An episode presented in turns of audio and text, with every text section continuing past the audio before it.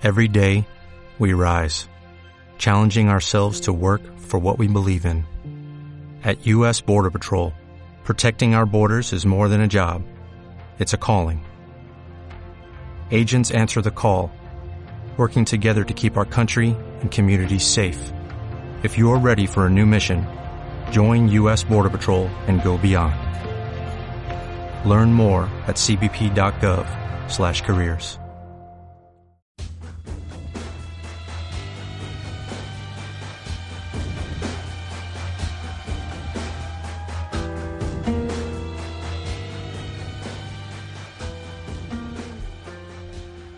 Señor y señora América, estáis equivocados.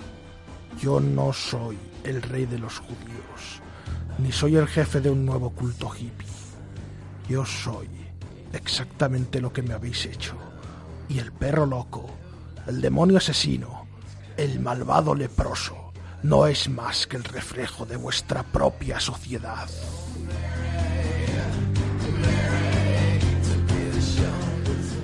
Cualquiera que sea el resultado de esta absurda locura a la que vosotros llamáis un juicio justo o una justicia cristiana, quiero que sepáis esto. En los ojos de mi mente, mis pensamientos encienden fuego en vuestras ciudades.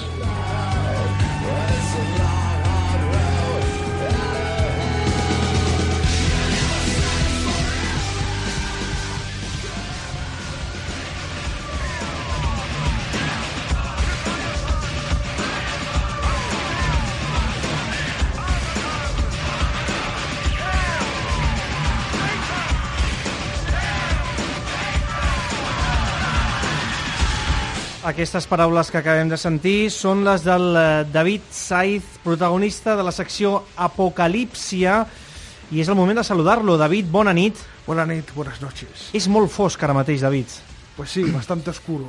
Hmm. Acabes de dir que aquestes paraules són de David Saiz, Sí, però... gustaría aclarar que, Sí? que yo no... Sí. yo No, les tengo- paraules que hem, les que hem sentit les ha dit David Saiz. Las, di- las decía yo, pero no son de mi autoría. Ah, exacte. Yo no, Eh? Aclareixo això, però Sí, ràpidament, no, eh, David? No, no fastidiemos, eh, no futem. No futem. Estas palabras las dijo un señor muy peculiar que es Charles Miles Manson en una declaración que, le- que hizo después de ser condenado a la pena capital en California debido a haber comandado un asesinato que no necesita presentación porque es muy célebre, el caso Tate La Bianca.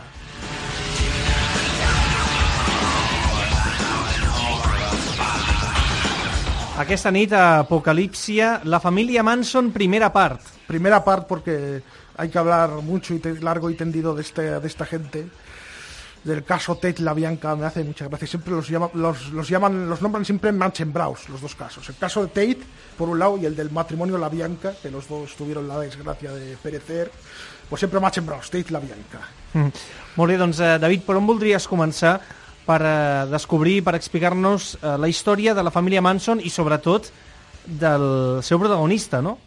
Charlie Manson. Sí, efectivamente, Charles Manson nace el, nació el 12 de octubre, bueno, entre el 10 y el 12 de octubre del año, sesen- del año eh, 40, y, 40 y algo. Eh, el caso es que nació de su madre, se llamaba Kathleen Maddox y su padre es desconocido. Eh, de hecho, bueno, creo que decir que Charles Manson era un bastardo se acerca bastante a la realidad, literal. Era- realmente era bastardo. Eh, Charles Manson eh, era hijo de esa chica que tenía 17 años, que había vivido con varios hombres y uno de ellos, William Manson, fue el que le dio su apellido. Eh, pidió, pidió la responsabilidad paterna eh, a- legalmente a un tal coronel Scott, un individuo misterioso que figura así en los, en los documentos como coronel Scott y que no ganó el juicio eh, y bueno, nunca ha quedado claro quién era su padre. Los primeros años de vida de Charles Manson fueron bastante caóticos porque los pasaba en tres lugares básicos. Uno era junto a su madre, que le permitía hacer lo que, lo que quisiera mientras no la molestara mucho. La verdad es que no estaba mucho por él. Eh, la madre iba siempre de un lado para otro. eh, conociendo a hombres, eh, viviendo ahora con este o con aquel, todos con hombres, hombres la, may- la mayoría de las veces como ella, alcohólicos y aficionados a beber demasiado.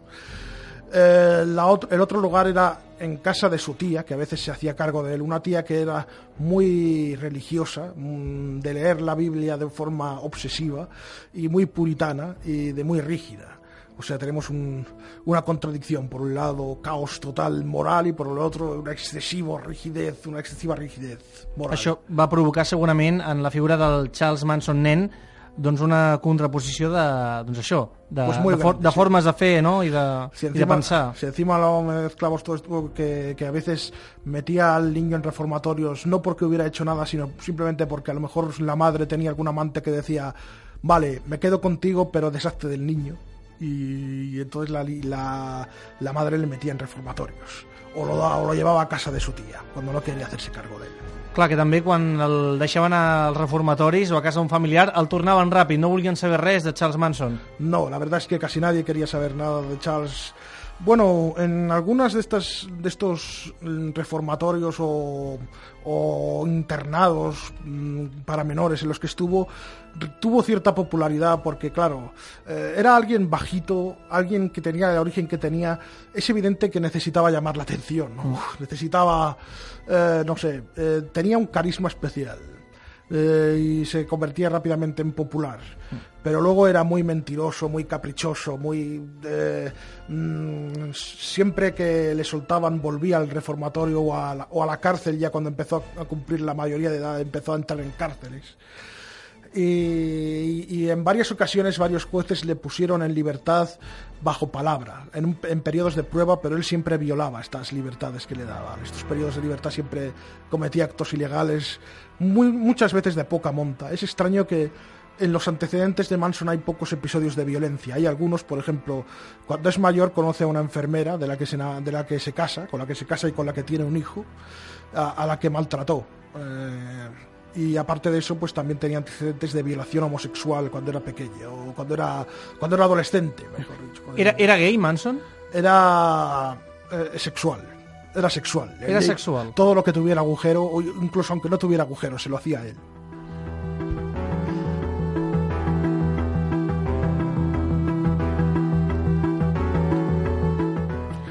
Siguiendo con esto, eh, en- a los 32 años sale después de un periodo largo de encarcelamiento.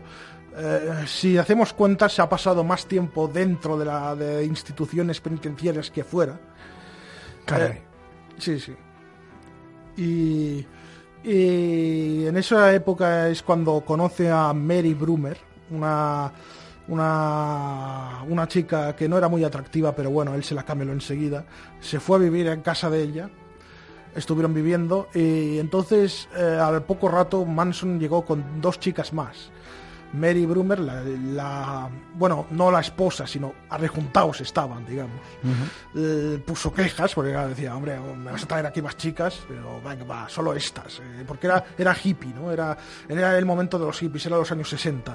Era atractiu, David, el Charles Manson? Físicament, has dit Era que bajito era, era i- baixet, però era guapo? Era un No. tio que, que agradava a les noies? Eh, era, era atractivo que no guapo. O sea, tenía ese carisma, esa, ese aire que era capaz de, de, de seducir, de atraer, pero con las palabras, con la personalidad, no con su Amb el seu físic, físic. no con su postura física, porque él era metro cincuenta escasos, no. Y encima, pues ya lo veis el look que llevaba, ¿no? Bueno, claro, no siempre llevaba el mismo look, de hecho era muy, era, era muy camaleónico, muy. Quin era el seu look habitual? Mm, a veces pelo largo, a veces pelo corto. Decía una de sus discípulas, ahora no recuerdo cuál, que cada vez que le mirabas parecía alguien distinto. Con esta chica Mary Brumer convive y después lleva trae dos chicas más. La chica, la Mary Brumer se queja, el- pero al cabo de unas semanas vuelve a traer más chicas. Al cabo de un tiempo vuelve a traer más chicas. Todo esto en San Francisco, es- estoy diciendo. Esto ocurrió en San Francisco. I per què portava més noies? Las conocía, se las ligaba y se las llevaba a casa. Bàsicament, no? Sí, Però una y cosa vivían, és- vivían como en comuna. Però era una qüestió sexual Sí. o hi havia al darrere algun objectiu més fosc? No hay, no está claro, no está claro. Él, él eh, simplemente imagino que, se- que no había tenido nunca una familia y, no sé, querría tener a gente a su alrededor, no lo sé. Es, esto es especulativo, ¿no? El caso es que entonces era cuando, cuando empezó a empezó a, a predicar eh, su- sus doctrinas. No, no he dicho antes, antes me he saltado una cosa importante, que es que cuando estuvo en cárceles y reformatorios, eh, estuvo interesándose por la Iglesia de la Cienciología, que era una cosa que en aquel momento estaba de moda, en los años 50, ese culto fundado por un escritor de ciencia ficción. Eh, bueno, eh, leyó unos cuantos textos, logró hacerse con un maestro que conoció en, en una cárcel, que le instruyó y, llegó al grado beta claro, que es un, grado jerárquico que hay en la iglesia, que es uno de los máximos, más tarde se desinteresó y se, se fue, pero en cualquier caso sacó muchos conceptos de la, de la mezcla sincrética que, que hacía la Iglesia de la Cienciología, que su doctrina era una mezcla sincrética de varias creencias religiosas orientales y occidentales. Mezclaban leyendas sobre la Agartha, que era una tierra subterránea. Mezclaban conceptos como el karma, como la, la reencarnación, resurrección, etcétera, etcétera. Y todo eso, él cogió, lo, lo trató, trataba las filosofías ocultistas como si fueran un buffet libre. Cogía cosas de aquí, de allá, de la Biblia, de, de lo que le iba gustando y iba generando su propio pastiche. Y con todo esto, con toda esta palabrería, en los años 60 en San Francisco había muchos gurús. eh, pero solamente dos de ellos fueron realmente peligrosos y perduraron en el tiempo. Uno de ellos fue el fundador de los Niños de Dios y otro fue este, Charles Manson, que, que iba con predicando, predicando, le llamaban predicador en algu- en, alguna, en algunos círculos. Bueno, tenim una figura d'un Charles Manson eh, molt interessat per les religions i això esdevindrà després en una persona, bé, en un assassí. Él, ¿No? mismo no, él mismo no, porque esto también es algo que, que hay que recordar siempre que se habla de su figura, que los asesinatos no los mandó él. O sea, no los cometió él. Ell mai es va atacar les mans de sang. No. Directamente. Bueno, directamente no. No se sabe si alguna vez mató a alguien con sus propias manos. Es posible que sí, hay indicios de que sí. Pero en el caso de, del- de la mansión de Sharon Tate, donde estaban los invitados, y el otro de la Bianca, no estaba él presente ni siquiera en los escenarios. O sigui, ara el tenim amb aquestes dues noies, Bueno, con, esta, con este grupillo de chicas, varias, Sí, que un eran ya grup varias, iban creciendo ya. Ah, o sigui que vivien junts amb la, seva, la que era la seva nòvia, diguéssim, i aquest grup de noies a una mena de comuna. Sí, una comuna en la que, que finalmente se fue haciendo demasiado pequeña, así que cogieron, lograron conseguir eh, un, un autobús escolar abandonado eh, y se lo apropiaron para ellos y co- con ese autobús empezaron a hacer una gira por ahí, por, por los Estados Unidos. ahí. Fueron a este lugar y aquel y iban eh, recogiendo gente, gente que se unía a ellos. Eh, allí tuvieron el hijo de Manson, de Mary Brumer, se había quedado embarazada de Manson.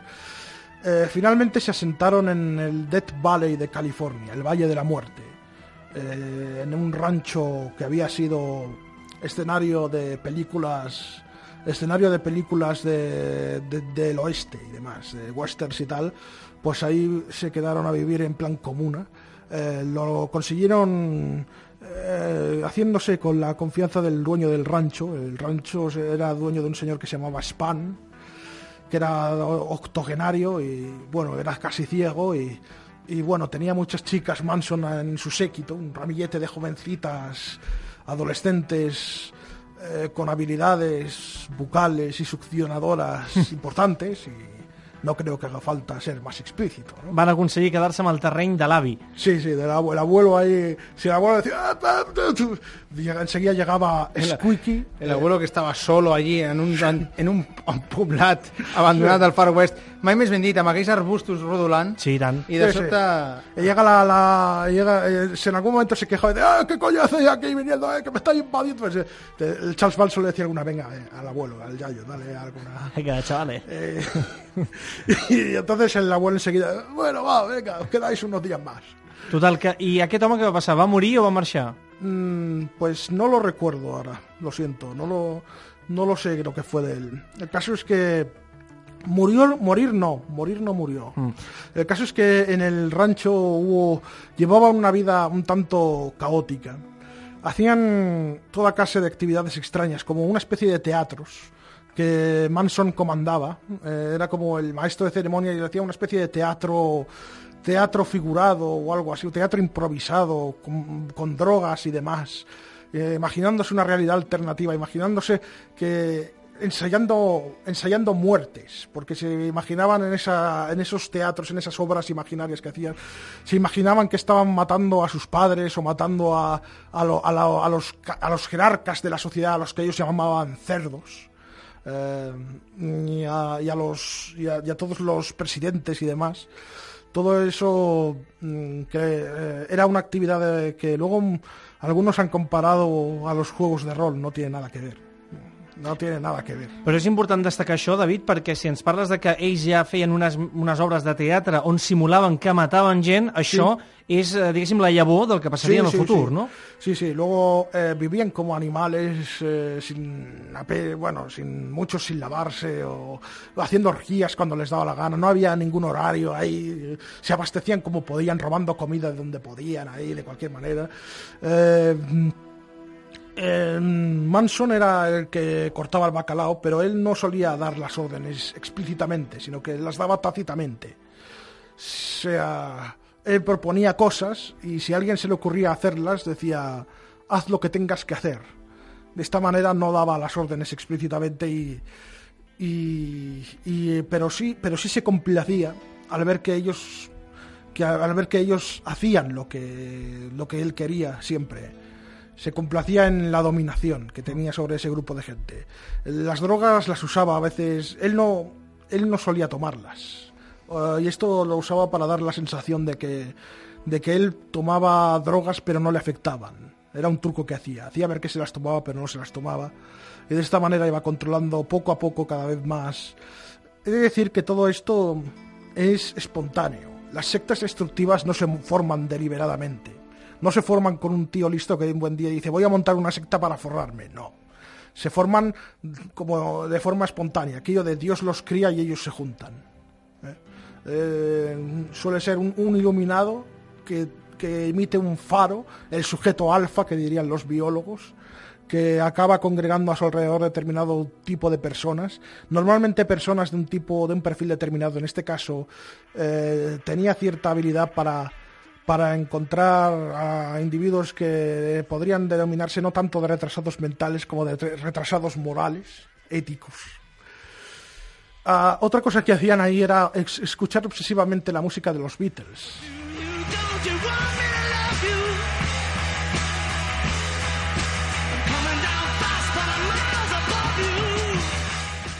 Esto que estamos oyendo es el Helter Skelter, perteneciente al, al disco blanco de los Beatles, le llaman disco blanco, pero en realidad no tiene nombre.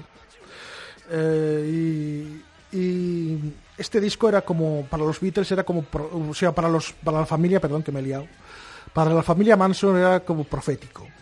Ellos creían que en sus, en sus canciones había mensajes, mensajes en clave que Manson interpretaba a, su manera, según su esquema delirante, eh, que hablaban sobre el futuro y sobre la guerra entre blancos y negros que se aproximaban.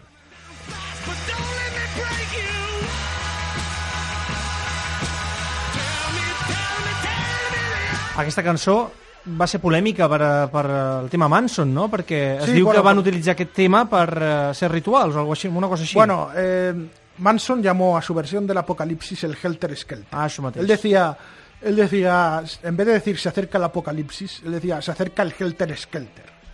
El concepto de Helter Skelter es más o menos el siguiente: es eh, mm, los blancos son una raza superior a los negros, que son tontos directamente, según esto son- es Charles Manson, ¿eh? yo no digo nada. Eh, entonces, eh, en un momento en los años 60 que estaba mm, pendien- estaba caliente el tema de, del racismo, eh, muchos preveían una, una guerra racial entre blancos y negros. Él también. Pero él pensaba que esa guerra racial acabaría acabando con todo el planeta. Esa ese era el Helter Skelter. La guerra racial entre blancos y negros que destruiría todo el planeta. Entonces, en un momento dado, él y sus seguidores se- encontrarían la Agartha, que es ese continente que, se esconde, que está bajo tierra, según antiguas leyendas, un, un sitio que hay subterráneo, e- ellos encontrarían ese lugar en algún lugar del desierto del Valle de la Muerte. Eh, se esconderían ahí mientras afuera los blancos y los negros se matan mutuamente. Finalmente, eh, los, los negros ganarían la guerra ya que son más fuertes físicamente que los blancos. Pero el blanco, según Manson, tenía un problema. Solo sabe lo que. eh, Pero el negro, perdón, tenía el problema de que solo sabe lo que el blanco le ha enseñado. Una vez la guerra la hubieran ganado los negros, eh, no sabrían qué hacer con el mundo. Necesitarían blancos que les dijeran cómo gobernar el mundo. Y ellos habrían sido, él y su familia, habrían sido los únicos supervivientes blancos de la contienda, de manera que saldrían a la superficie y dominarían a los negros y por lo tanto dominarían el mundo.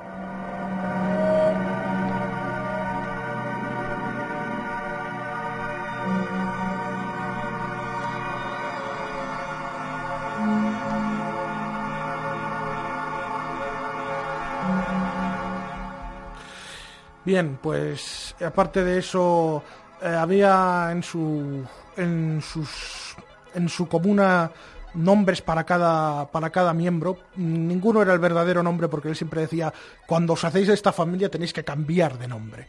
eh, Porque ya no sois el de antes, sois otra cosa nueva. Són persones noves, no? Exacto. Eh, la- una de las principales discípulas era Susan Atkins, que luego fue la, la autora material de los crímenes. Eh, era, se llamaba Sadie Mae Glutz, era el nombre nuevo, Sadie Mae Glutz. Por eso hacía que la canción Sexy Sadie del álbum blanco pareciera dedicada a ella. Aparte de eso, en todas las canciones del álbum blanco, Manson veía algún significado apocalíptico. Por ejemplo, en la canción Revolution, Revolution 9, que es una cosa experimental, que es un sonido como de, como de tumultos, eh, él decía, "Veis, esto es una grabación, o esto puede ser la guerra del futuro, la guerra que se aproxima. O, la canción Piggies, Cerdos, que decía, esta canción habla sobre los que dominan el mundo, que son unos cerdos se nos va acabando el tiempo. eh, esto es como la- esto, como dicho, ha sido la introducción. La Sí. semana que viene profundizaremos más en lo que ocurrió, en cómo, desen- en, cómo- en qué desembocó toda esta toda esta locura hip- pseudo hippie, porque ellos no les gustaba que, se, que les llamaran hippies, ¿eh? Clar, No, no. perquè de fet no es consideraven com a tal. no se consideraban hippies, aunque vivían como, era como una mezcla extraña entre hippies y skins, una cosa rara. Manson siempre mezclaba las churras con las merinas, ya lo, ya lo he contado antes. Bé, doncs la setmana que ve, a la secció Apocalípsia, la segona part del cas de la família Manson amb el David Saiz. David, moltes gràcies Oye, ¿De qué? i fins la setmana que ve. Venga.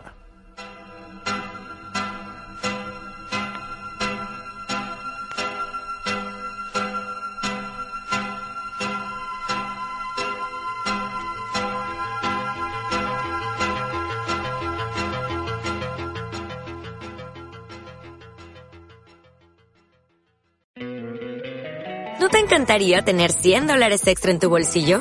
Haz que un experto bilingüe de TurboTax declare tus impuestos para el 31 de marzo y obtén 100 dólares de vuelta al instante.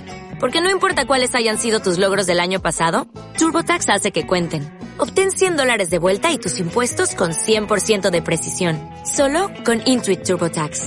Debes declarar para el 31 de marzo. Crédito solo aplicable al costo de la presentación federal con TurboTax Full Service. Oferta sujeta a cambios o cancelación en cualquier momento.